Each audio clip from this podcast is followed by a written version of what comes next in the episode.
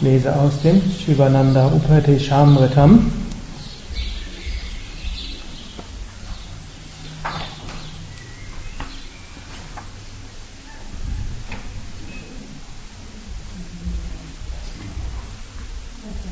Wo bleibt Raum für Klagen und Verzweiflung? Du bist stets Gott nahe. Verstehe die geheimnisvollen Wege. Siehe das Göttliche in allem, in jedem Gesicht. Wir sind näher, wenn wir in physischer Entfernung leben.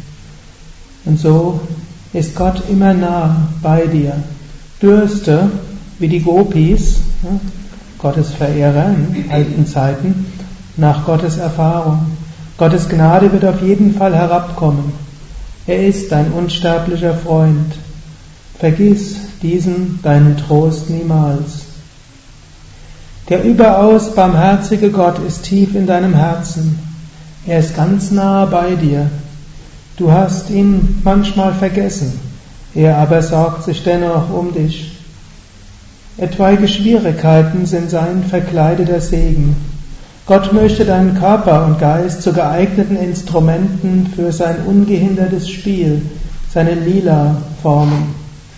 Er verwaltet deine Wünsche und kümmert sich besser darum, als du es selbst tust. Halte die Last gering, die du unnötigerweise durch dein Ich-Denken auf deinen Schultern trägst. Gib deine selbstgeschaffenen Verpflichtungen auf und sei vollkommen entspannt. Habe vollkommenes Vertrauen. Gib dich vollständig und vorbehaltslos hin. Laufe jetzt zum Göttlichen das Göttliche wartet mit ausgestreckten Händen, um dich zu umarmen. Es wird alles für dich tun.